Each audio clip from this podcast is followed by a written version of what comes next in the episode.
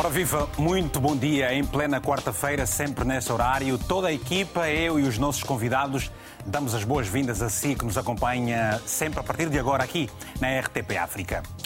O conflito entre Israel e o Hamas em Gaza já fez milhares de vítimas mortais entre crianças, jovens e idosos e está a deixar um profundo rastro de destruição, quer do ponto de vista das infraestruturas, bem como psicoemocionais. É o resultado do ataque do Hamas no passado dia 7 de outubro em Israel contra civis e não só, sendo que os terroristas fizeram ainda mais de duas centenas de reféns.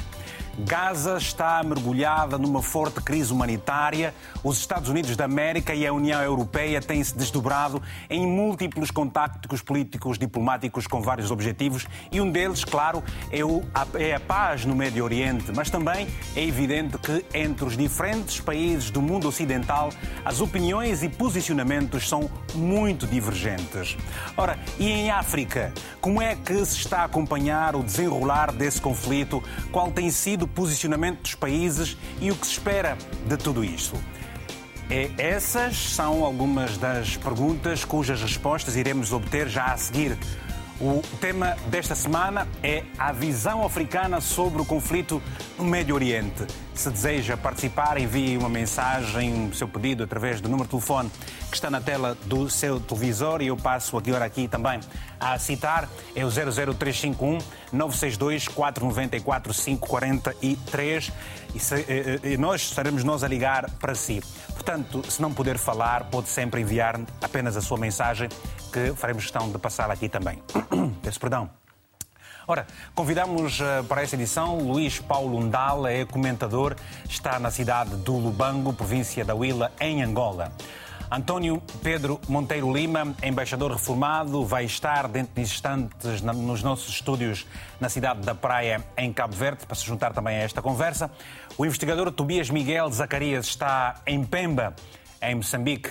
Abílio Neto é comentador de Santo Mense, está aqui comigo nos estúdios em Lisboa.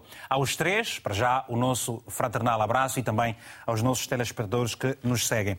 Abílio Neto, qual é o comentário que se lhe oferece fazer de início para uh, fazer enquadramento do que se está a passar no Médio Oriente, obviamente o conflito em Israel, em, em Gaza, num olhar africano de um Santo Mense? Para isso, o fundamental seria uh, compreender a história de Israel e da sua relação com a África. Quando eu falo de Israel, falo já do país, país que foi okay. criado a partir de 1948 pelas Nações Unidas, a partir de uma declaração eh, de 43 eh, israelitas judeus e da transição do mandato britânico para eh, a existência de dois Estados naquele território que era o território da Palestina e de Israel para simplificar. Então acontece que eh, nessa, nessa resolução das Nações Unidas em que se cria o Estado de Israel, eh, todos os países eh, votaram a favor, exceto um, a Arábia Saudita, à altura, e um outro que pediu que o seu voto fosse posto que fosse formalizado um ano depois eh, daquela resolução, que é os Estados Unidos da América, que foi o último país a reconhecer Israel eh, naquela, naquela altura. E isso porque, e já vamos compreender muito aquilo que se está a passar, porque dentro de Israel, para além de, de, de, de automaticamente ter, ter, ter, nascido como um conflito eh, entre, entre eh, judeus e, e árabes, eh, nesse caso, Acontece que também dentro do próprio Israel, dos próprios judeus, dos grupos judeus, haviam duas tendências. A tendência que fez a declaração da independência, que era toda ela trabalhista, de esquerda, alguns comunistas e marxistas eh, mesmo, e do outro lado, que não estiveram com aquela declaração, eh, estavam eh, israelitas, conservadores, mais ligados ao ultranacionalismo e exclusivismo judeu, e que também estiveram em guerra civil entre eles a propósito daquela declaração da independência. O Estado de Israel, fundamentalmente, é o Estado que nasce dentro de diversos conflitos. Conflitos internos, dentro da própria sociedade uh, uh, israelita, e conflitos com todos os seus vizinhos que uh, viam mal aquela declaração da independência e viam pior ainda a resolução das Nações Unidas que cria dois, dois países dentro daquele território que ninguém admitia, ninguém nos extremos ou nos, no radicalismo, admitia como possível de se dividir por dois povos e que haveriam de conviver ali de forma pacífica. Acontece que nesse momento em que a declaração de independência e o primeiro governo de, Israel se estabelece naquele território, um governo de esquerda, do Partido Trabalhista,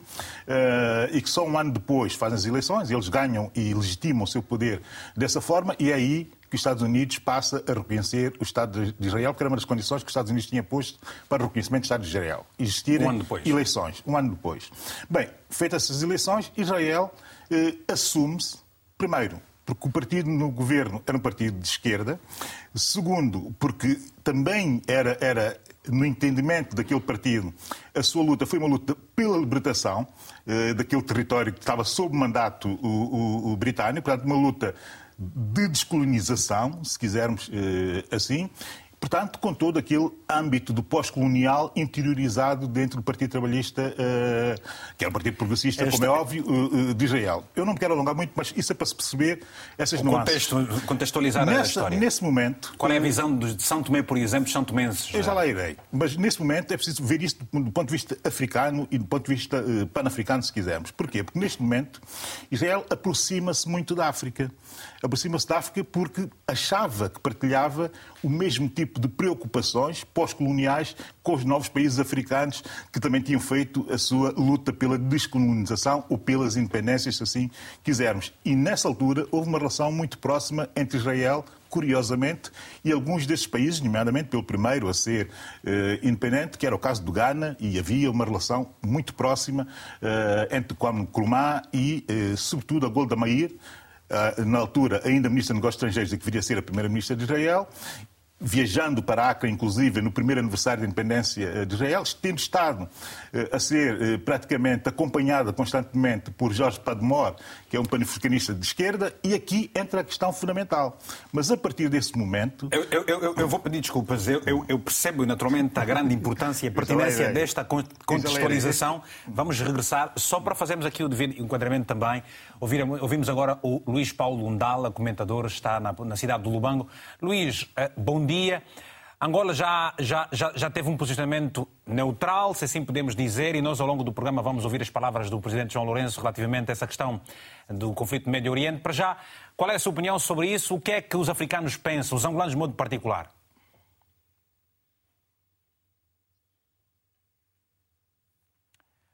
Luís, está a ouvir-nos?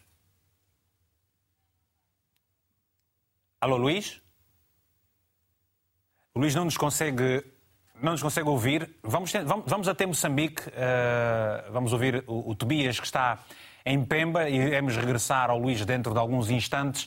Vamos, como fizemos referência também aqui, ter o embaixador reformado uh, que está em Cabo Verde. Vamos então tentar novamente o Luís Paulo Undala, que está, não está o Luís nesse momento. Vamos o Tobias em Pemba. Tobias, bom dia, para já diretamente. Uh, Moçambique está a viver agora um momento uh, particular, uh, teve eleições autárquicas muito recentemente, mas, mas quero acreditar que não esteja distante do que se está a viver agora em Israel. O que é que se lhe oferece dizer para fazer aqui um enquadramento, também um lançamento ao tema de hoje, se faz favor? Tem que ligar o microfone, Tobias, se faz favor. Tem que ligar o, seu, o microfone. Pode falar. Bom, nós vamos regressar daqui a pouco. Estamos com alguma dificuldade relativamente a, a, ao som dos nossos convidados que se encontram, quer em Angola, quer também, uh, uh, portanto, uh, em Moçambique. No entanto, começamos por dizer que inicialmente o presidente angolano defendeu, defende que só a criação efetiva do Estado da Palestina porá fim definitivo ao conflito no Médio Oriente. Num discurso na abertura da Assembleia Geral da União Interparlamentar, João Lourenço exortou o calar das armas e a escolha da via do diálogo. Ao dirigir-se aos mais de 1.700 deputados de 130 países, João Lourenço emprestou assento tónico aos conflitos recentes em diferentes geografias mundiais. É urgente que se calem as armas e se dê lugar à diplomacia para que se salvem as vidas dos civis, de crianças, mulheres e velhos e se evite uma catástrofe humanitária nesses conflitos. E foi num recente conflito israelo-palestiniano que o presidente angolano manifestou uma posição muito própria, ou seja, que nem sempre vale tudo. Que o direito humanitário seja respeitado, para que sejam poupados os hospitais, os campos de refugiados, as áreas residenciais, para que não sejam negados às populações os mais elementares direitos do cidadão, mesmo em situação de guerra, como o direito ao acesso à água, aos alimentos e à assistência médica. E, por isso, o povo palestino tem o direito inalienável de viver no Estado da Palestina, lado a lado com o Estado de Israel, respeitando cada um o princípio de coexistência pacífica, de boa vizinhança, de amizade e cooperação. É de paz que se fala em Luanda, mas há questões que devem merecer preocupação. A crise económica é também disso exemplo. É igualmente preocupante a situação da crise econômica que abala os Estados e os povos do mundo inteiro, agravada ainda pelos efeitos negativos da Covid-19, que exige dos nossos países soluções políticas e econômicas baseadas no diálogo, na solidariedade e na maior equidade na distribuição da riqueza global. Lourenço voltou a defender reformas no Conselho de Segurança das Nações Unidas e nas principais instituições financeiras internacionais. Muito bem, as palavras do presidente angolano. Vamos então regressar à cidade de Lubango, na província da Huila, em Angola, onde está Luís Ndala. Luís, uh, o Presidente posiciona-se agora. Uh, lembramos que há uns dias o, o, o embaixador de Israel em Angola uh, criticou a neutralidade de Angola. Portanto, muda-se o cenário. O que é que se lhe oferece dizer relativamente àquilo que está a acontecer agora no Médio Oriente e este posicionamento de Angola que, que, que tem uma voz muito forte, não apenas na SADEC, mas também na região dos Grandes Lagos, de modo geral? Sim, pronto. Bom dia, Vitor Hugo. Bom, Bom dia. dia. a todos os telespectadores da RTP. É, pronto, trata-se de uma situação extremamente complicada que está a se passar agora na República de Israel, mais concretamente a nível da, da Palestina. Mas eu penso que Angola, pronto, esse posicionamento de Angola é antigo. É, na altura, o presidente José Eduardo Santos, estou lembrado, ouvi duas ou três vezes, fazendo referências de que a causa da Angola era também da Palestina mas Angola sempre defendeu a coexistência dos dois Estados, no sentido dos Estados funcionarem eh, de modo a respeitarem-se mutuamente. Eu penso que essa questão ela fica e ficou mais ou menos conversada ao longo dessa trajetória. Agora, o que se pretende neste momento, e ouvindo aquilo que as posições governamentais de Israel defendem, é uma espécie de que, pronto, todos os Estados, ou pelo menos Angola, devia alinhar com Israel no sentido de condenar os ataques que o Hamas tem estado a fazer a nível da República de Israel. Mas eu penso que o presidente da Angola esteve muito bem no seu posicionamento, pelo menos essa é a forma correta, eh, esta pelo menos também é uma visão muito própria de se encarar esse conflito a nível da, do Médio Oriente. Agora, o embaixador de Israel, quando teve aquela posição, é perfeitamente compreensível, porque faz parte dos lobbies, e eu penso que o embaixador precisa sempre, às vezes, de buscar alguma perspectiva no sentido de ter aqui algum dividendo, mas eu penso que Angola esteve exatamente muito bem. Agora, eu, eu tenho a plena certeza que esse conflito é, que opõe Israel e Palestina é um conflito bastante delicado, mas é importante dizer que os Estados africanos, na generalidade, eles vão encontrar muita dificuldade de ter um posicionamento como aquele que Israel quer ou como aquele que Palestina quer, porque a África é um país, é um continente, digo, com muitos problemas sociais e econômicos, os seus líderes políticos, infelizmente, muitos deles também estão com dificuldades enormíssimas. Uns colocam essa questão da legitimidade, outra, outros colocam essa questão eh, da gestão dos próprios Estados. Eh, muitos Estados africanos também vivem uma série de contestações por parte dos seus líderes. É claro que os Estados africanos, na sua generalidade, eles vão ter muitas dificuldades no sentido de se posicionarem. Primeiro, se os Estados africanos colocarem-se na posição de condenarem é, totalmente aquilo que o Hamas tem estado a fazer, logicamente que isso também nos coloca na mira é, do próprio terrorismo em si. Não obstante eu ter uma visão muito contrária àquela que tem sido defendida de ver o Hamas como uma organização terrorista. O, o Hamas é, uma, é um partido político, por sinal ganhou as eleições, é uma organização que funciona e às vezes eh, garante a sustentabilidade da própria região de Gaza e a Palestina de uma maneira geral. Agora, se Angola também se posicionar contra eh, Israel na totalidade, logicamente que Angola e, o, e a África ah, vai ser questionada por causa dos, das ajudas externas a que o continente africano está cometido ao longo da sua trajetória. Importa dizer que eh, os Estados Unidos da América, a Inglaterra, a França são os, as principais, os principais players neste momento que têm, têm estado a apoiar a República de Israel. Claro que fica extremamente difícil Angola, por exemplo, ter um posicionamento à África no sentido de condenar completamente mas, aquilo mas, que está a acontecer. Antes, ou, ou antes de passarmos, uh, uh, Luís, antes de passarmos ao Tobias, gostava de perguntar o seguinte: acha que, por exemplo, e em bloco, Uh, o presidente angolano já tinha feito uma, uma, uma, comunicação em nome da União Africana, se não estou em erro, mas outros blocos regionais poderiam, por exemplo, a CDAO, por exemplo, também, uh, e outros, outros blocos podiam, em conjunto, uh, marcar um posicionamento no sentido de continuarem a apelar aquilo que o presidente defende, o diálogo por via da diplomacia?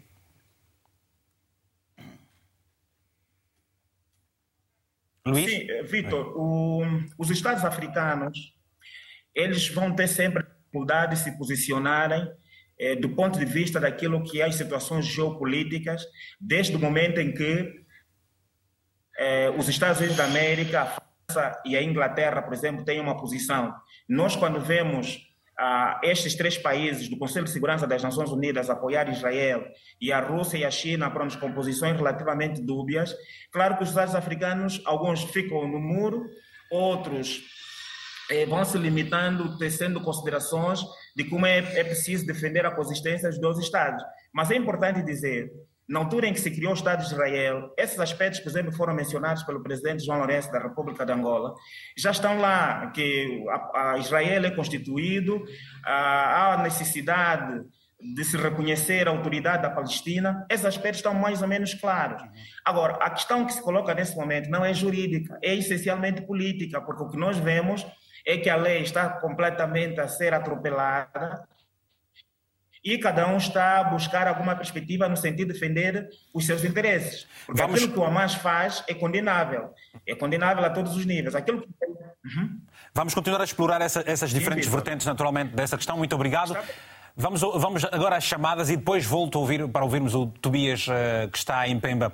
Nunes Felipe, muito bom dia, está em Benguela. Tem a palavra, se faz favor. Uh, bom dia, Vitor Hugo Mendes. Uh, sobre a minha opinião uhum. sobre os países africanos, uh, conflito entre Israel e o Hamas. eu acho que o campeão da paz se posicionou muito tarde. E, ele não podia se posicionar depois Está a dizer, o presidente João Lourenço posicionou-se tarde.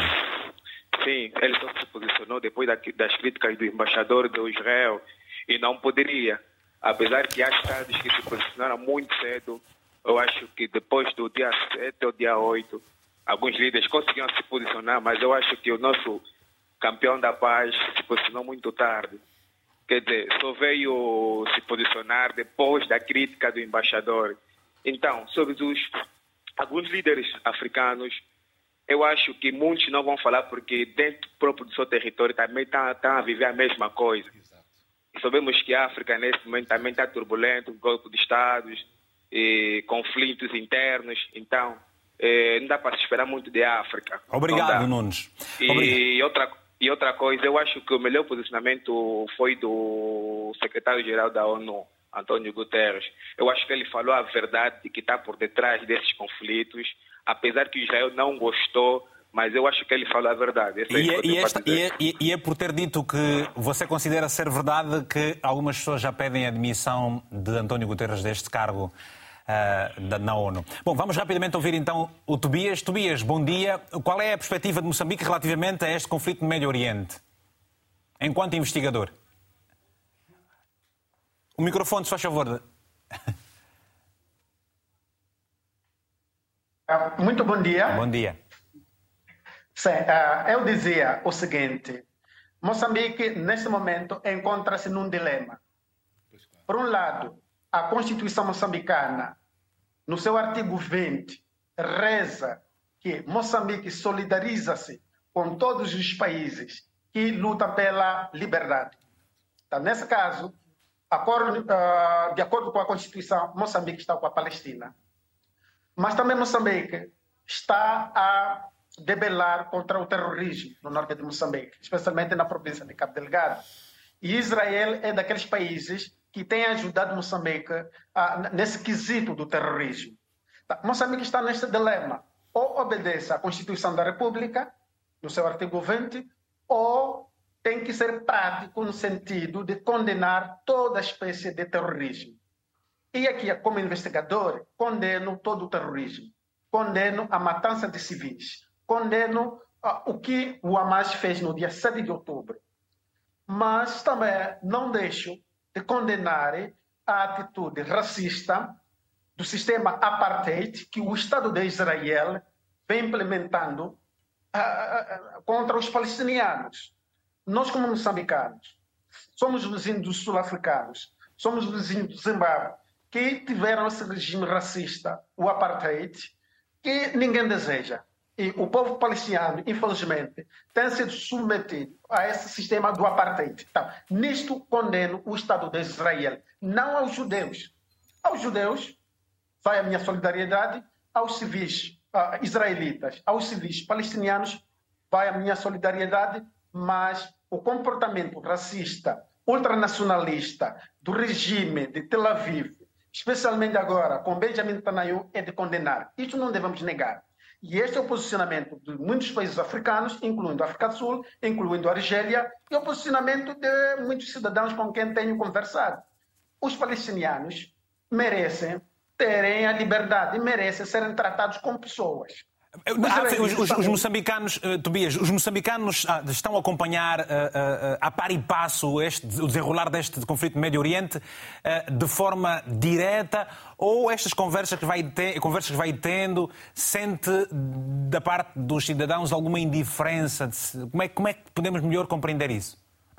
Ah, olha, ah, não há nenhuma indiferença. Aliás, há, dias houve duas conferências no Maputo, ah, promovida pela comunidade islâmica de Moçambique, que explicavam a gênese desse conflito, explicavam quais são os ingredientes que fizeram com que o Hamas que é um partido político reconhecido na Palestina, agisse daquele jeito. Então, não é uma conversa apenas eh, do café, não. É, é, é um assunto que mexe a nós. Porque, conforme eu dizia, é um assunto que mexe com a nossa Constituição, mas também é um assunto que mexe com o terrorismo pelo qual estamos a lutar no norte de Moçambique. Então, por isso, embora estejamos mergulhados nesta incerteza das eleições municipais que aconteceram no dia 11 de outubro, nós, como moçambicanos, não deixamos também de acompanhar a par e passo o desenvolvimento da situação no Médio Oriente. Porque, de uma de outra forma, aquilo nos afeta. Nós, como moçambicanos, sofremos as mazelas do colonialismo, sofremos ah, os ataques eh, dos regimes racistas ah, de Ian Smith no Zimbábue e do apartheid da África Sul. Então, não devemos eh, eh deixar também de condenar tudo aquilo que está acontecendo de mal para os civis, tanto ah, na faixa de Gaza como, como, como em Israel. Então, não há nenhuma calma como tal, toda a gente está a acompanhar e está a condenar a morte dos civis, mas também está a condenar o regime racista que Israel, o Estado de Israel, não os judeus no seu todo, mas o Estado de Israel vem implementando uh, contra os palestinianos. Muito obrigado. Bom, já temos as condições para uh, termos o, o, o embaixador Monteiro Lima, que está na cidade da Praia. Senhor Embaixador, muito bom dia. Um, o mundo vive hoje o início do multilateralismo pela experiência que tem, e, e parabenizo já agora pelo texto que escreveu no jornal A Nação de Cabo Verde, que tive o maior prazer de ler, enviado pelo meu amigo, o colega Marcos. Senhor Embaixador, o que é que está a acontecer efetivamente? Por que é que se chegou a este nível e o que é que está a falhar do ponto de vista político-diplomático? Eh, bom dia, Vitor. Bom dia, sim. Hugo. Eu tenho muito prazer em participar nesta, nesta vossa emissão e eu começaria por dizer que quem fica focado nos acontecimentos de 7 de outubro não vai entender nada e não vai poder eh, explicar por que, que nós chegamos a essa situação. Daí que é preciso contextualizar esse ataque hediondo do Hamas para podermos perceber não só qual é o, a problemática a nível do Médio Oriente neste momento, mas, sobretudo, saber quais as consequências a curto prazo para o mundo. E eu penso que a África tem que ter muita paciência, muita sabedoria e muita vontade política comum para podermos fazer face àquilo que está por vir.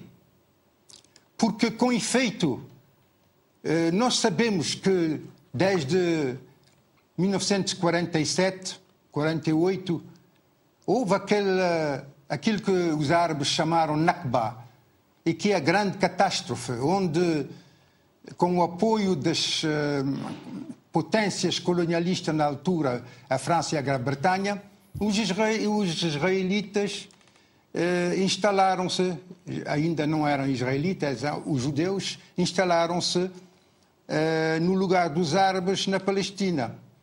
Houve 750 mil palestinianos que foram eh, tirados das suas casas, das suas terras, dos seus cemitérios, da sua cultura, do seu passado e foram viver como refugiados, alguns. Desde aquele tempo, ano tras ano, a contradição desse facto fundamental perpetua-se. E vemos guerras e vemos intifadas, e vemos outras guerras, e vemos tentativa de paz quando, com a benedição eh, e o apoio do Bill Clinton, presidente dos Estados Unidos, a OLP, na pessoa de Yasser Arafat e Isaac Rabin, em 93, tentaram fazer a paz com os acordos de Oslo. Os acordos de Oslo foram extremamente difíceis foram extremamente delicados, mas conseguiram chegar a uma situação onde judeus e árabes queriam viver em paz e iam dividir essas terras para eles e poderem, digamos, aproveitar do facto de serem de qualquer maneira presentes os dois nessa terra. Senhor, senhor Hoje, embaixador, senhor embaixador, senhor embaixador peço desculpa, perante este, quadro, perante este quadro que se nos apresenta, estes acordos de, de hoje, de 1992, há, há 93 que foram sucessivamente sendo desrespeitados. Mas é verdade que há também um conjunto, mais de 100 resoluções das Nações Unidas que não foram respeitadas. Senhor Embaixador, eh, com tanta experiência acumulada, onde é que está a dificuldade para se encontrar paz no Médio Oriente? Alô? Sim, estamos a ouvir, estamos a ouvir. Não, consegui... não ouvi a última parte da sua pergunta. Não, a última parte era, uh, com tanta experiência que se tem, qual é a dificuldade para se encontrar a paz no Médio Oriente? A dificuldade reside no facto de, nos últimos uh, decénios, Israel uh, sistematicamente transformou a Cisjordânia e Gaza num apartheid, num verdadeiro apartheid. E isso não são só objet, uh, observadores objetivos que o dizem, são os próprios jornalistas do Haaretz, que é um jornal dos, eh, dos maiores jornais de Israel, que o diz. Não é? Houve verdadeiros uh, pogroms contra árabes nos últimos anos, denunciados pelo Haaretz eh, os kibbutz nas Cisjordânias progressivamente estão a tomar as terras dos palestinianos. o mapa de, de, de Palestina, desde 1947 até agora, mostra claramente que a Cisjordânia se tornou um retalho de terras dominado por colonos racistas e super uh, ultra-ortodoxos e Gaza se tornou um verdadeiro, uma verdadeira prisão a céu, céu aberto, não é? Onde 60% dos habitantes não têm trabalho, 40% vive abaixo do nível eh, da pobreza e dependem completamente do, da boa vontade de Israel para a eletricidade, para a água, para a internet, para a comida. E vemos que agora que Israel cortou isso tudo, o povo de Israel se transformou, e são dois milhões de seres humanos, se transformaram em verdadeiros reféns de Israel. Obrigado, Sr. Embaixador. Portanto, há aqui Obrigado. Peço desculpas, vamos tentando aqui equilibrar os tempos. Agradecemos naturalmente esse enquadramento. Já vou voltar aqui também ao Bilionet. Vamos antes ouvir o Salvador Carlos, que está na cidade de Maputo, em Moçambique. Salvador, muito bom dia. Tem a palavra, se faz favor. É um minuto, rapidamente, para deixar ficar aqui a sua opinião. Bom dia. Bom dia, bom dia. Eu tenho a lamentar o derramamento do sangue dos nossos irmãos que o devolva, colonizou, eles querem estar em liberdade que o devolva. Eles serem independentes, como os países europeus que colonizaram a África, que devolveram o poder aos africanos. O derramamento de sangue na UE, o diálogo, é que é muito importante. Muito obrigado. Obrigado, Salvador. Abílio, uh, uh, vários enquadramentos, uma perspectiva africana mais cautelosa que podemos ouvir dos demais convidados também aqui, perante um quadro que é uh, complexo. É muito complexo. E a perspectiva de São Tomé e Príncipe, a perspectiva de São Tomé e Príncipe não é muito diferente daquilo que os, os meus demais. colegas do painel já estiveram a dizer. Uhum. no geral, defende-se a existência do Estado da Palestina, sendo possível só exclusivamente no ambiente de coexistência pacífica e também de reposição de justiça para aquele povo que tem sido martirizado e muito injustiçado. Eu, há bocado, estava a fazer o histórico, porque há um momento, e voltando outra vez ao olhar africano, não a questão do posicionamento, porque o posicionamento é muito condicionado e dá-nos muito pouca margem para refletir seriamente sobre aquilo que está a acontecer naquele território e no impacto ou nos impactos que tem em África e o que é que há de semelhante e de distante eh, nessas realidades hoje.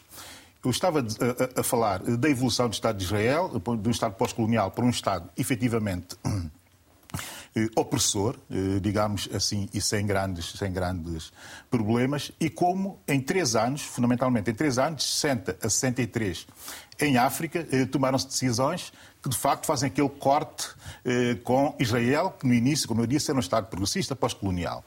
E há um momento, no encontro, nos encontros de, de, de, de Marrocos, eh, de Casablanca, eh, do grupo de Casablanca, em que, eh, pela primeira vez, um conjunto de países africanos levam a, OA, a Assembleia da OA, enfim, a ideia de que deveria haver um boicote generalizado dos países africanos a Israel por estarem, naquela altura, a exercer um poder opressor sobre os palestinianos e a não eh, fazer vigorar eh, as resoluções das Nações Unidas já naquela altura, em falta eh, naqueles territórios que deviam ser partilhados pelos dois povos para haver ou para a existência de dois Estados.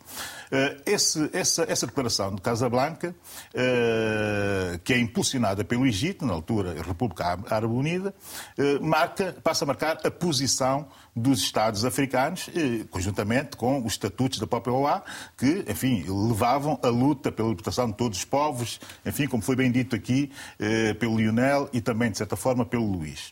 Eh, a questão seguinte, e que aprofunda a fratura entre os países africanos e Israel é, naturalmente, a guerra de 67 e depois a guerra de Yom Kippur. A partir daí a ruptura é, passa a ser total. O que é que é interessante neste momento? Todos os países africanos tinha ou tem, de certa forma, na sua Constituição, um artigo que diz aquilo que o Lionel disse, que existe... O Tobias. O Tobias, peço desculpas, Tobias. o que o Tobias disse que faz parte da Constituição moçambicana. Uh, moçambicana. E fazia parte de todos os movimentos de libertação de todos os nossos uh, países. países. Essa é uma realidade, que é a realidade dos princípios, que deve marcar a posição africana. Ou seja, independentemente de todo o horror que foi o ataque do Hamas, que temos que condenar também, e eu já lá irei muito rapidamente, para percebermos porque é que, na perspectiva africana, estamos mesmo obrigados a ser muito contundentes nessa, nessa, nessa condenação é desse horror. É por conta daquilo que a África vem vivendo ao longo de tantos anos também? Também, também, e atualmente. Porquê? Porque o que está em causa, fundamentalmente, ali naquele território, é a segurança dos povos. A segurança dos povos que permite haver uma pacificação.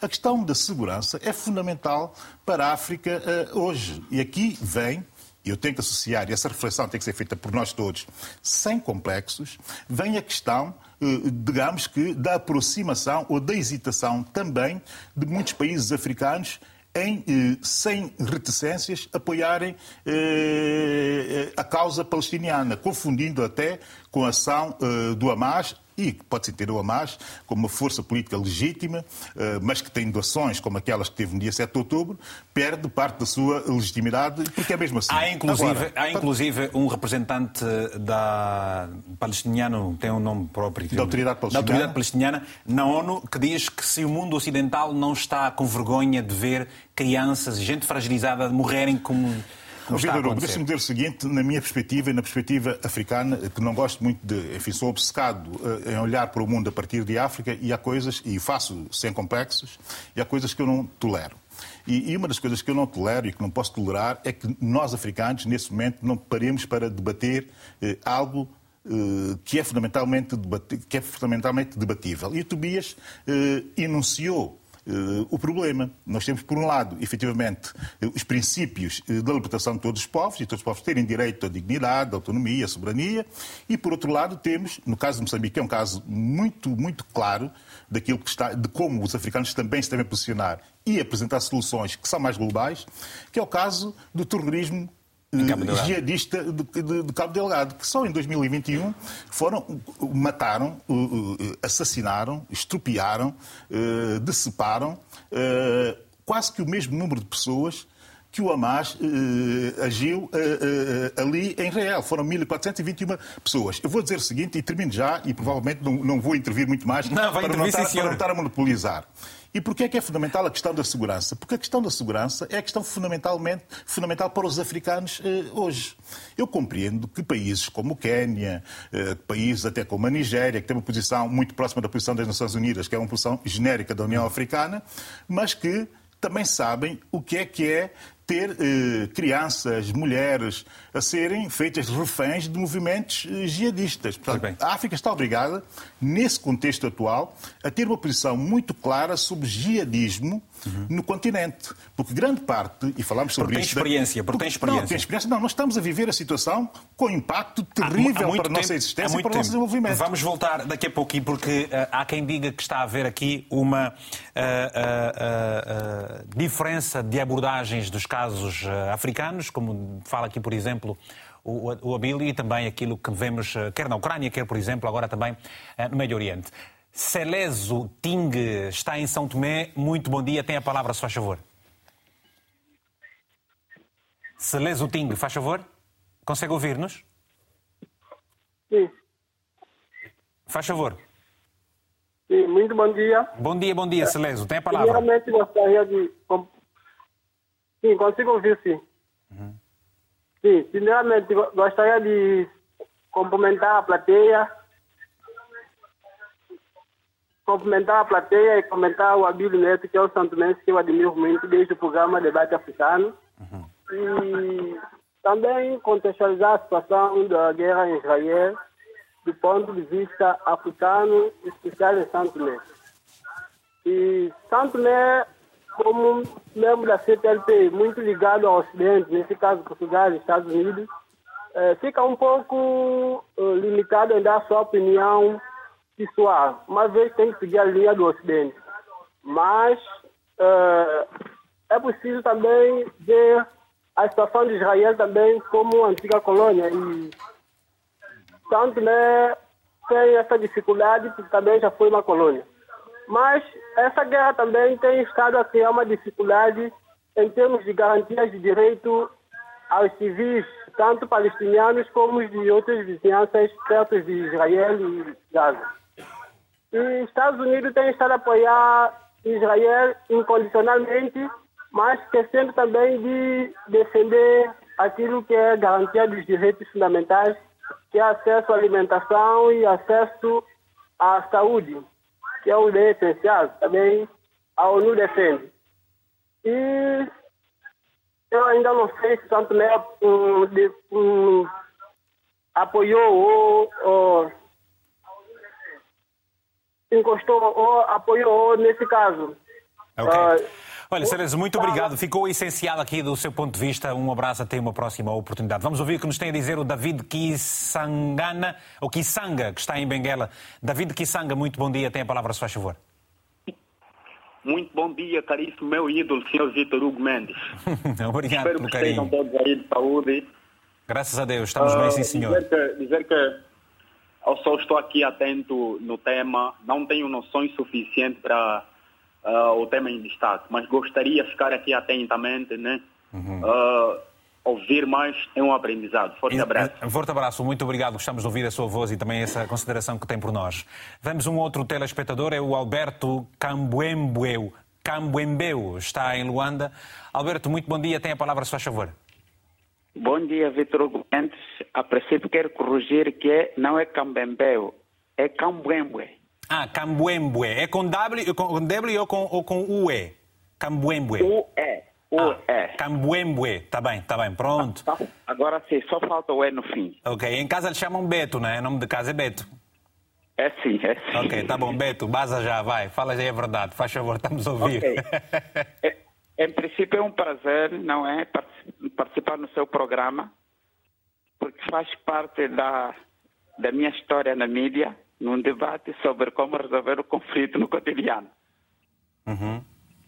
Indo, indo no assunto, eh, a minha opinião é, na verdade, na visão nós africanos, no meu ponto de vista, a África, os seus líderes não são pessoas com, com uma ideia realística, com uma ideia sã, para o conflito no Médio Oriente, porque eu considero que os líderes africanos e a política na África, usando o termo de medicina, está em cuidados intensivos, está doente a política na África.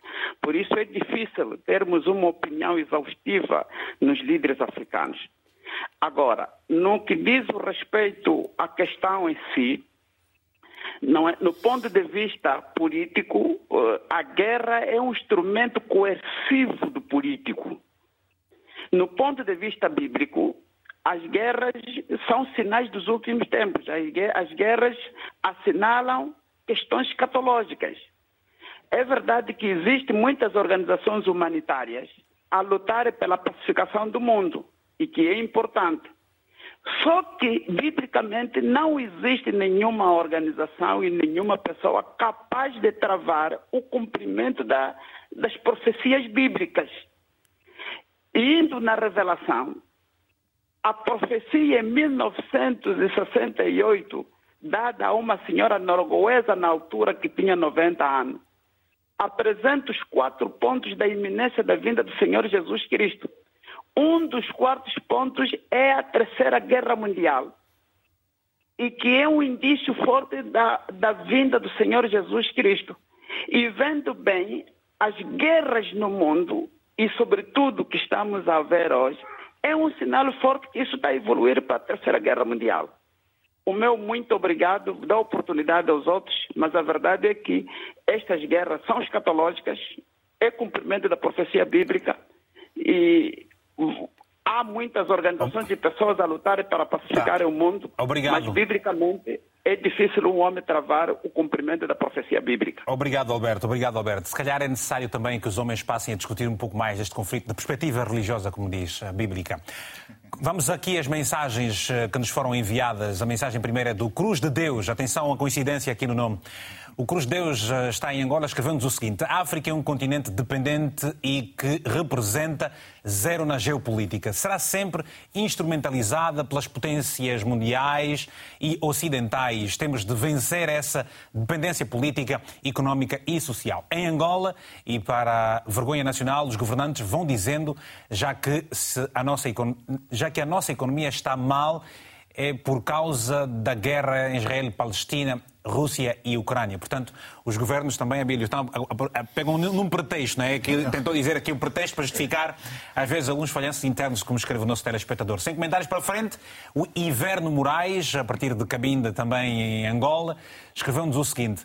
A África não deveria tomar nenhum posicionamento sobre essa situação, não por falta de humanismo, mas pelo simples motivo que em África sempre tivemos guerra e neste momento temos guerras mais antigas e mais violentas, sem cobertura da mídia. Temos que tentar resolver os nossos problemas antes de resolver os dos outros. Escreveu esse nosso telespectador. Vamos a mais uma mensagem para terminarmos este rol do José Rufino Zau e vamos a, a, a Willa daqui a pouco ouvimos também o Luís. Os países africanos devem ter a agenda própria, a prioridade dos nossos governos deve passar pela resolução dos nossos problemas que nos afligem. A voz de África não é tida em conta nos grandes centros de tomada de decisão, a solução para problemas do Médio Oriente. Uh, não será encontrada em África. Por isso, incentivo, diz o nosso telespectador, o Ocidente a encontrar soluções, pois é triste ver mulheres, crianças morrendo injustificadamente. E então, no banco está o Luís uh, Andala. Luís, o que se diz Vamos, vamos a mais uma mensagem e depois volta, então, vamos então ao Luís. O Eduardo António também está em Angola. Queremos, ouvir as, queremos ler também as mensagens dos cabo-verdianos, de Santo Mense e todos. Faz favor. Peço, escreva-se no telespectador, à comunidade internacional para tratar o assunto com equilíbrio e não favorecer um dos lados, como estamos a ver, porque a violência gera violência. Espero que os países africanos usem do equilíbrio e não vão a reboque do Ocidente. E era por aí, Luís, que eu iria colocar essa pergunta. O que se tem estado a dizer é que tem havido uma duplicidade de posicionamentos uh, em termos de conflitos. O que é, qual é a sua visão sobre este facto e indo a reboque da pergunta ou do ponto de vista do nosso telespectador Usau, na Willa, sobretudo? Vitor, eu penso que os Estados africanos eles não têm muita hipótese. Aliás, o nosso telespectador anterior fazia referência a esse aspecto. Uhum. Nós eh, somos um continente dependente em quase tudo e, lamentavelmente, a nossa posição vai ser sempre dúbia em alguns casos.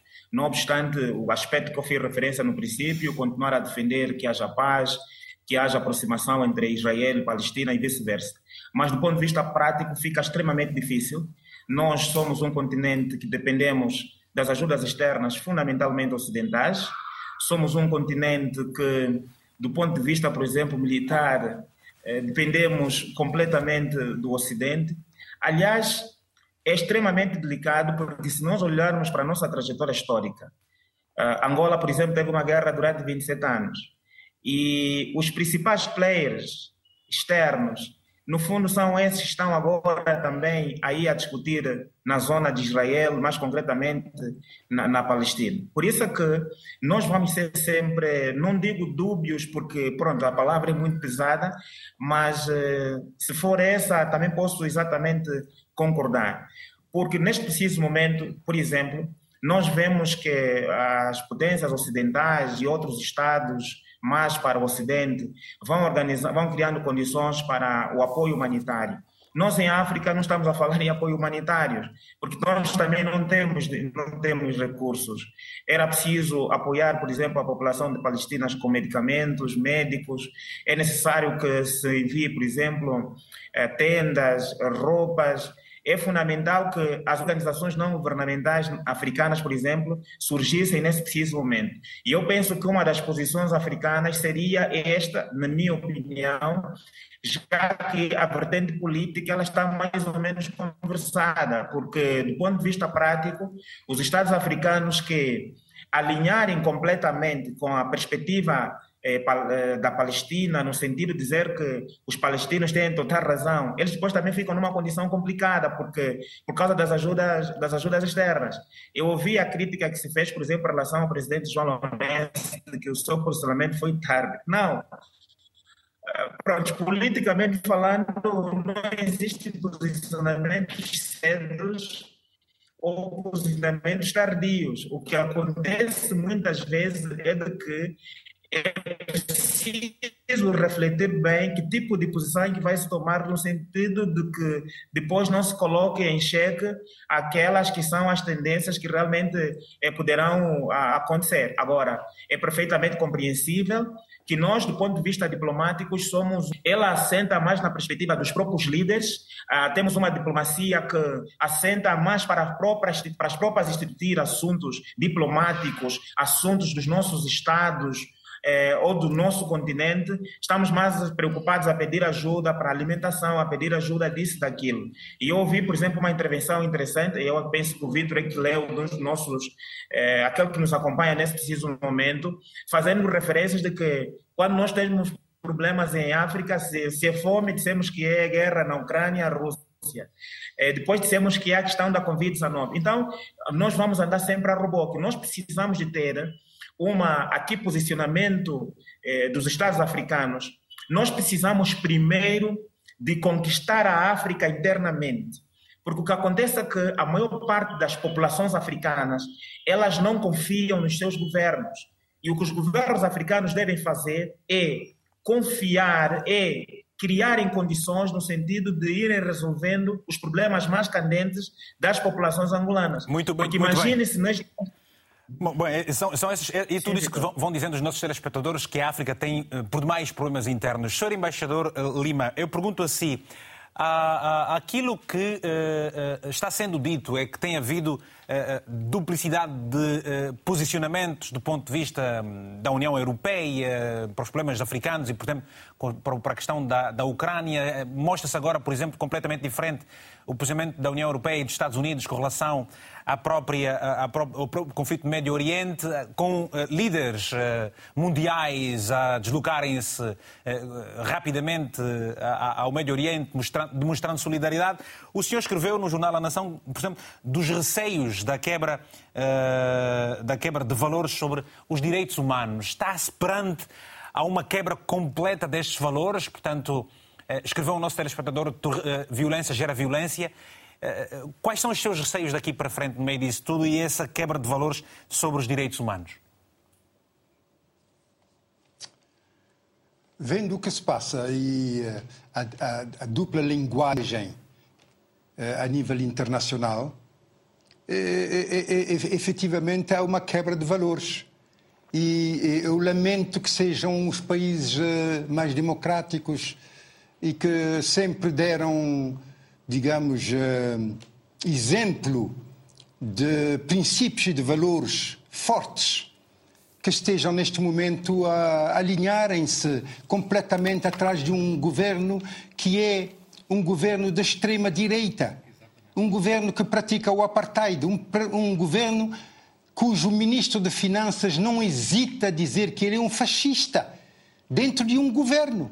Quer dizer, eu fico extremamente perplexo quanto a, a, a essa situação de duas linguagens, não é? Eh, quando se fala de Ucrânia, quando se fala da, da, da, situação no Médio Oriente, eu fico com receio e com, digamos, eh, essa ideia de que pode haver um perigo eh, tendo em conta que se as coisas se desenvolverem de forma como se está à espera, não é? Uma entrada em força uh, do exército israelita em Gaza, vai haver genocídio praticamente, porque essa população sofre de, uh, já muito nessa coisa. E então há sinais neste momento de gente uh, ameaçar ou, digamos, discretamente mostrar uh, armas nucleares. E então uh, fico com a sensação que muita gente começa a, a ter medo de algum desentendimento, de, alguma, de algum erro que se possa comecer, cometer no terreno e que leva para uma situação terrível. Podemos, calcular, podemos Portanto, calcular que se esteja o... aqui diante da, do poder da força ou a força deste poder mesmo. Ah, ah, ah, quer dizer, o que é que falta? Falta aquele tato político-diplomático de gente da sua geração que costumava optar pelo diálogo, era mais equilibrado, menos fervoroso nos posicionamentos? Ou tudo isso é posto de lado por conta dos interesses económicos? Exatamente isso. Tudo isso é posto de lado por causa da hipocrisia ambiente, por causa dos interesses individuais e não se vê o interesse global, o interesse do mundo. Porque se formos para uma guerra muito mais eh, genocidária, então toda a gente vai perder, inclusive aqueles que vão desencadear aquela guerra. Daí que é fundamental a África, por exemplo, apesar dos seus problemas, apesar de ter que uh, fazer frente ao terrorismo, proceder a uma desescalada, ou proceder, quer dizer, uh, recomendar a desescalada deste conflito por uh, recomendar o cessar-fogo. É fundamental que possamos apoiar um cessar-fogo nessa região, porque aquela população, tanto de um lado como de outro, já sofreu demais. Já sofreu demais. E se a, a resolução não está à vista, pelo menos que tenhamos o cessar-fogo, a desescalada e depois começar a refletir verdadeiramente numa solução viável para os dois Estados, porque não há outra garantia para Israel. Não há outra garantia para Israel senão o Estado de Palestino lado a lado com o Estado israelita e eles lá se entenderem para fazer valer os seus interesses próprios e fazer valer as riquezas que estão descobrindo no mar de Gaza neste momento com gás e petróleo. Vão Obri... aproveitar os dois. Obrigado. Mas não se pode Obrigado. deixar as coisas uh, irem como se está, porque senão arriscamos muito para este mundo. Pronto, é aqui o seu posicionamento. Vamos ouvir daqui a pouco também o Abílio e também o Tobias relativamente a este ponto levantado pelo Sr. Embaixador, uh, diplomata na reforma, naturalmente. Helena Fonte está na cidade da Praia, precisamente onde está também o, o, o. Monteiro Lima. É, é, é, diz ser familiar, por favor. E sei, no entanto, Helena, que em Cabo Verde não nos conseguem acompanhar na via normal, pela televisão, por conta de um ataque recente a, a, Cabo Verde Telecom, se assim se chama e as pessoas acompanham na internet. Portanto, é também a força do mundo global hoje, com as tecnologias a favorecerem isso mesmo. E é fácil, é www.rtpafrica.rtp.pt. Pela internet tem o link, depois podem ver em direto. Helena, muito bom dia, tem a palavra, se faz favor. Bom dia, daqui com da praia com 28 graus.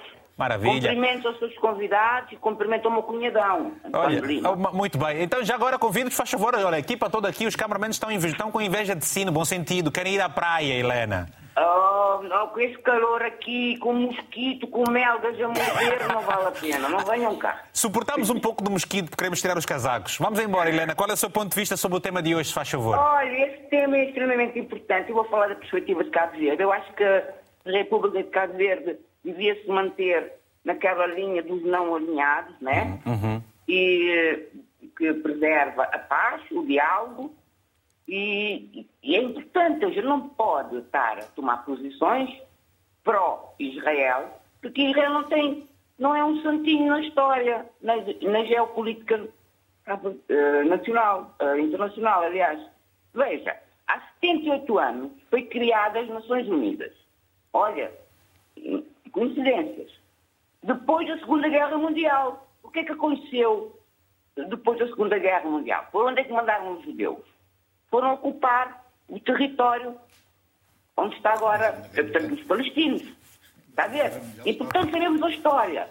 Antes tomarmos posições. Okay?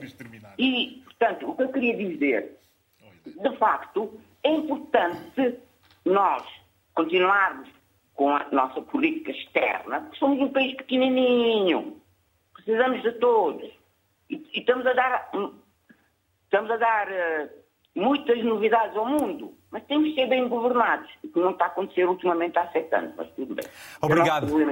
Obrigado, Helena Agora, Fontes. É importante, de facto, lembrar da história, continuarmos nessa política, haja diálogo. Diálogo é fundamental, Helena. Muito... É a cabeça para pensar e para falar, não é para fazer guerra. Quem Obrigado, está Helena. guerra? Obrigado, não é Helena. América, Alemanha, lá os produtores das armas.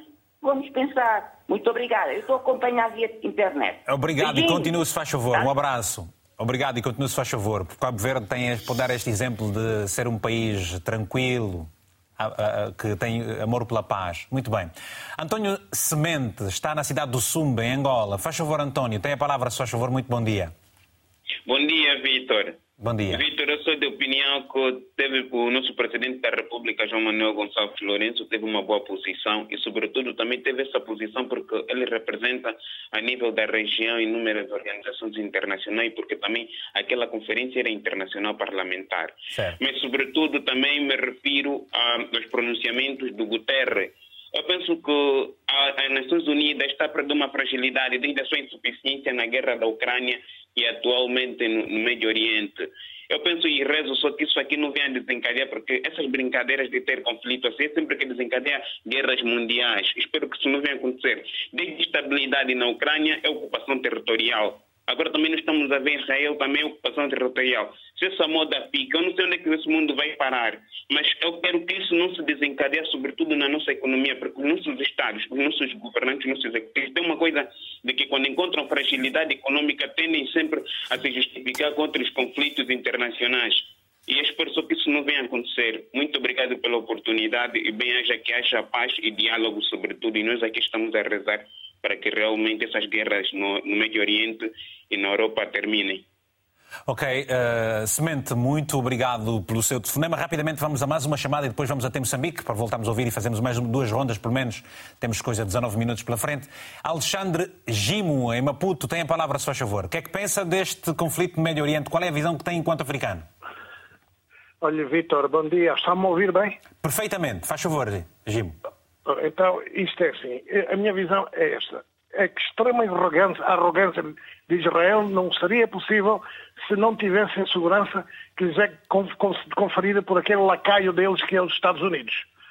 Uh, não, não, se entende como ontem o ministro israelita, em pleno Conselho de Segurança das Nações Unidas, teve o desplante de chamar a atenção ao, ao, ao, ao António Guterres. Incluso recomendar que o Guterres pedisse a demissão. Repare, aquilo que nenhum país no mundo se atreve a fazer, Israel atreve-se. Isto porque tem, o respaldo daquele grande lacaio deles, que os iranianos bem batizaram de, de o grande Satã. Porque uh, uh, eles é que me dão essa segurança toda. Uh, logo, esta manhã ouvi já na BBC que Israel vai retirar os vistos ao, ao, pessoal das Nações Unidas que se encontram em Israel. Ora, você veja só uh, o, o, o, horror disto tudo. E se Israel lhes retirar os, os vistos, uh, se as Nações Unidas tomarem uma posição uh, de força em relação a Israel, sabemos que os Estados Unidos se retirarão das Nações Unidas em respaldo a Israel. E se os Estados Unidos se retiram das Nações Unidas, logo terão atrás deles virar todo aquele conjunto, a NATO e todos aqueles países a retirados das, Nações Unidas. Então, isto okay. é, é para, para, frisar que isto é, é uma crise, pode dar descambar uma crise já global, muito longe, muito para além daquilo que, que, que é o Hamas, o que é o, o, o racismo de, de Israel, o apartheid de Obrigado, Alexandre. Obrigado pelo seu telefonema. Rapidamente, esta ligação que fazemos com o mundo, a visão africana sobre o conflito do Médio Oriente, agora também no Porto, tem um africano, Carlos Lopes, angolano. Carlos, muito bom dia a partir do Porto. O que é que nos vai dizer? Muito bom dia, Vitor Hugo. Permita-me cumprimentá-lo assim e aos telespectadores da RTP Obrigado. África, tu tem a palavra. Nada justifica um ato terrorista que o Hamas, eh, o Hamas praticou contra cidadãos indefesos, crianças, velhos e jovens a divertirem-se numa discoteca. Não há qualquer justificação para esse ato, seja político, seja territorial, seja qual for. Por isso, à luz do direito internacional e das normas da ONU, Israel reagiu em defesa própria dos seus próprios cidadãos. E temos isto em consideração que tem que haver um corredor humanitário com alimentos, com medicamentos e combustível. Mas é o mesmo combustível que o Hamas usa para lançar mísseis contra Israel. Por que o Hamas não pega no combustível que tem, em vez de lançar mísseis contra Israel, não alimentam os geradores dos hospitais e não asseguram a sua própria população em Gaza? Por isso, a uma situação que só passa, só tem uma solução que é a seguinte, e essa estou de acordo com João Lourenço, é a existência de um Estado palestiniano que tolere, que aceite internacionalmente, de acordo com o direito internacional, o Estado israelita. Desejo um bom dia. Muito obrigado. Bom dia, muito obrigado. Tobias, uh, muito foi sendo dito, você já falou sobre o posicionamento de Moçambique. E estamos a terminar o programa, uh, vamos para as conclusões. Uh, é preciso apelar à paz. Como é que se pode encontrar a paz neste, neste território do Médio Oriente, portanto, a paz entre Israel e a Palestina? É preciso ligar só o microfone, se faz favor. E é uma voz que pouco está a ser ouvida, voz de Mohamed Abbas, não é? Devia ser mais, Devia ser mais ouvida. Faz favor, Miguel. Miguel nada, o, o, Tobias. Tobias. Então, é eu dizia que a paz, a, a, paz entre Israel e Palestina passa necessariamente pela aceitação de dois Estados. E também passa necessariamente uh, uh, por um governo israelita que não seja uh, racista como o atual que temos. E também passa necessariamente pelas mudanças geopolíticas, isto é, a ordem mundial que surge depois da Segunda Guerra Mundial já é uma ordem obsoleta já não responde às reais eh, necessidades do mundo atual que estamos em 2023. Isso já vimos. Ah, por que, que, por exemplo, a ONU é ineficaz em resolver conflitos como esse eh, israelo-palestiniano? É por causa da ordem mundial que existe, em que alguns, com poder de ver, podem fazer, podem desfazer e, são imunes. E nesse quesito, os Estados Unidos têm alguma parte nesse conflito. E têm interesses que são necessariamente interesses geopolíticos, sim. É, estando lá, o Israel, os Estados Unidos também estão lá, é o, o aliado mais importante no Médio Oriente, e, e temos também a questão que o mundo Tobias, Tobias, Tobias, peço desculpa. Há, há, muitos dos nossos telespectadores escreveram e foram deixando aqui uma opinião de que a África deveria olhar para os, os seus países, os conflitos internos, para solucionar os vários problemas. Ora, Perante esta mudança de paradigma na ordem mundial que você descreve aqui, portanto, percebe-se naturalmente o alinhamento de alguns países poderosíssimos, como é o caso da Rússia e a China e também com o Irão, agora os Estados Unidos e outros mais. Uh, os Estados Unidos não deviam olhar também para si, para dentro de si, porque, ao que parece, lá por dentro também as coisas não andam muito bem. Isso pode ah, estar a ter é, esse efeito na mudança da ordem mundial que você diz. Ah, é, é, exatamente. Então, ah, ah, os Estados Unidos, depois da desintegração da União Soviética, ficou com todo o poder do mundo. Então, tínhamos um poder unipolar em que os Estados Unidos podiam determinar tudo o que fazer, até como consequência a invasão do Iraque. E, mas agora, em 2023, o mundo é diferente. Em termos econômicos, os Estados Unidos estão a perder para a China. Em termos bélicos, o conflito russo-ucraniano já demonstrou que, afinal de contas, a Rússia não está, não está morta, pode, eh, pode, pode fazer frente à coligação norte-americana com os países europeus. Então, é um mundo diferente. E, e mesmo é só ver a sofisticação, o nível de sofisticação do ataque do Hamas, que aconteceu no dia 7 de outubro, e a, a falta da percepção da parte da, da, da, da, Israel. da inteligência israelita. Tudo isso demonstra que o mundo hoje em dia é diferente. Então, é preciso novos paradigmas, é preciso essa nova ordem mundial em que os outros países, estamos a falar do Brasil, estamos a falar da Indonésia, estamos a falar da Índia, estamos a falar da Turquia, tenham voz. Então, a velha ordem mundial em que os Estados Unidos e seus aliados determinavam, ditavam a regra do jogo, já está a ser ultrapassada. Tá, começou com o conflito na Ucrânia e agora este conflito uh, entre Israel e Hamas, ou entre Israel e Palestina, também vem agudizar esta percepção de mudanças geopolíticas. Então, há uma necessidade de aceitarmos essas mudanças e mudarmos os paradigmas pelos quais as, as relações entre os Estados foram estabelecidas. Tá, não faz mais sentido que o, o Estado de Israel continue a martirizar os uhum. palestinianos. Uhum é a segregação é, é, dos palestinianos. Se a, o mundo lutou contra o antissemitismo, também o mundo hoje tem que lutar contra a percepção que os árabes são inimigos. Obrigado, obrigado Miguel. Obrigado, Miguel. Estamos a terminar. Abílio, uh, uh, uh, vários enquadramentos. A África parece que está, de facto, unida na paz, mas defendem muita gente, quer pelas mensagens que nos, estão, que nos, estão, a ser enviadas, que, de facto, a África precisa resolver os problemas internos primeiro não, e verdade... continuar a defender essa paz mesmo. Não, mas nós temos que ter a, a capacidade de olhar bem para o continente. Repara, o Afrobarómetro, em 2015, fez uma, uma, uma, sondagem de opinião geral no continente, em 36 países, sobre quais eram as primeiras preocupações eh, da cidadania africana. E, o, e, a insegurança pelo terrorismo era o quinto, o, a quinta preocupação. E a verdade é que no ano passado, fazendo a mesma pergunta, eh, o resultado é outro. A primeira preocupação é a insegurança do terrorismo. Portanto, a África tem aqui um, um... Os líderes precisam prestar atenção não, a essa não, questão. Não, não. É? Vitor Hugo, ouve bem aquilo que eu vou dizer porque é importante. Uhum. Nós temos aqui a oportunidade eh, porque tem sido um, um, um, dos grandes impedimentos para nós avançarmos. Uhum. Eu estou a ter um olhar endógeno, um olhar dentro da África, para nós avançarmos é a questão da segurança. Se nós e a nossa diplomacia percebermos que esse momento é o momento em que a discussão deve estar centrada na paz e na segurança, nós temos aqui uma oportunidade para uh, refletir sobre alguns dados. E o, presidente, o, o, o rei Abdalá, agora nesse recente, uh, nesse recente encontro uh, para a resolução da questão palestiniana, sobretudo da questão humanitária em Cairo, uhum. disse uma coisa muito interessante e que parece que é uma coisa banal. cada vida árabe vale o mesmo que uma vida judia.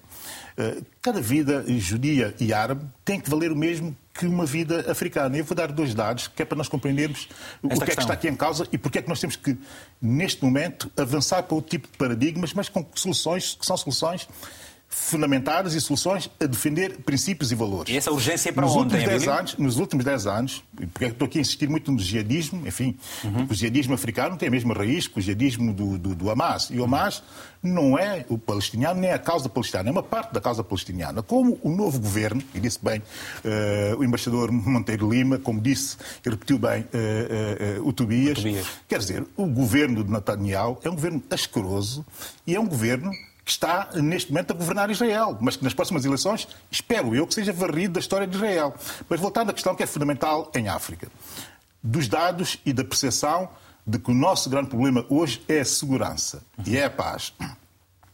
Nos últimos 10 anos, morreram em África 198 mil africanos em consequência de ataques jihadistas. Em 2022 tivemos 886, dentro do continente africano, ataques jihadistas. É um problema que é transversal a todo o continente, desde Moçambique e já está na costa ocidental africana com muita evidência e com perspectivas de aumentar. Portanto, nós temos aqui o quê? Nós temos, de um lado, termos claramente que pressionar e que fazer um lobby forte no sentido de Israel e Palestina se entenderem e dos palestinianos terem direito uh, à sua soberania e ao seu Estado. Temos que pressionar nesse sentido. Mas, quando o fizermos, temos que dizer o seguinte para que os países árabes nos entendam também. Vamos também resolver, a partir desse momento, a questão da segurança, que é a questão da segurança para Israel e para a Palestina, que é exatamente a mesma segurança que nós pedimos eh, em África. Porquê? Porque na raiz do problema do jihadismo, enfim, os irmãos, eh, os irmãos muçulmanos, enfim, criados no, no Egito e no Cairo em, em, 1928, e que deram, e que são a raiz, digamos, de todos esses movimentos, e que está por trás dessa ideia do jihadismo e da Sharia, da posição da Sharia, uhum. eh, nós temos que dizê-los, ajudem-nos a resolver esse problema, que é um problema que nos está a custar vidas, está-nos a custar estabilidade política. Aliás, grande parte dos golpes de Estado, agora em África, exceto do Gabão, todos eles tinham como uma razão principal combater a insegurança. E ouvimos as populações a dizer: nós temos um problema de insegurança e, e apoiamos os militares exatamente que é para resolver a questão da segurança. Pois. E, portanto, todo esse, todo esse, esse, momento é o momento de nós fazermos um statement forte. Apoiamos a causa palestiniana, uhum. apoiamos a existência dos dois Estados que coexistam, o que devem coexistir pacificamente naquele, naquele, naquele território, uhum. mas exigimos que nos ajudem a resolver, ajudem, mas de forma frontal e clara a resolver o problema da insegurança no continente. Obrigado. Vamos agora ajudar a, passar aqui as mensagens também que nos foram enviadas. Temos algumas mensagens, depois vamos rapidamente ouvir uh, o, o, o, Luís a partir do Lubango e vamos fechar com o embaixador Monteiro Lima. Miguel está precisamente em Angola escrevendo-nos o seguinte: a África como um todo não é a favor do terrorismo Se o grupo Hamas não cometesse esta matança, Israel não faria o que está a fazer. Israel deve sim perseguir e matar os terroristas, mas deve proteger os civis. Ora, o Isaac Jesus, na província de Mochico, em Angola, escreveu-nos o seguinte: Expresso a minha solidariedade para com as vítimas deste conflito. Reprovo o ataque do grupo Hamas a Israel. No entanto, do ponto de vista dos pressupostos do conflito, do direito internacional de Israel, com o beneplácito do Ocidente, tem, violenta, tem, violado reiteradamente várias normas.